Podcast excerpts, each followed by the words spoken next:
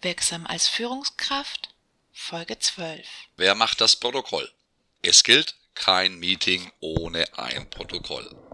Ein Ergebnisprotokoll ist aber das Mittel der Wahl. Das wird während des Meetings verfasst und gleich im Nachgang zur Veranstaltung per E-Mail verschickt. Es fasst kurz zusammen, wer anwesend war, welche Maßnahmen vereinbart wurden und dient Ihnen als Arbeitsnachweis für den produktiven Umgang mit der Besprechungszeit.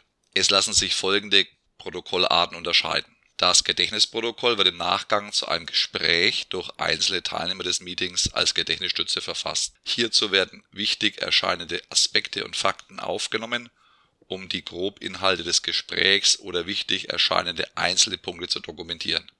In Kurzprotokollen werden stichwortartig die Ergebnisse zusammengefasst und mit den Informationen versehen. Dieses soll es Nicht-Teilnehmern möglich machen, die Zusammenhänge innerhalb der Veranstaltung zu verstehen. Ergebnisprotokolle hingegen fassen die zentralen Ergebnisse des Meetings zusammen, insbesondere getroffene Entscheidungen und Arbeitsaufträge sind festgehalten. Die Beiträge einzelner Anwesenden werden nicht gekennzeichnet. Das Ergebnis der Veranstaltung ist das gemeinsame Ergebnis der ganzen Gruppe. Es ist also nicht ersichtlich, wie die jeweiligen Ergebnisse zustande kamen. Zielsetzung ist hier das wirksame Erfassen und Nachhalten von Arbeitsaufträgen.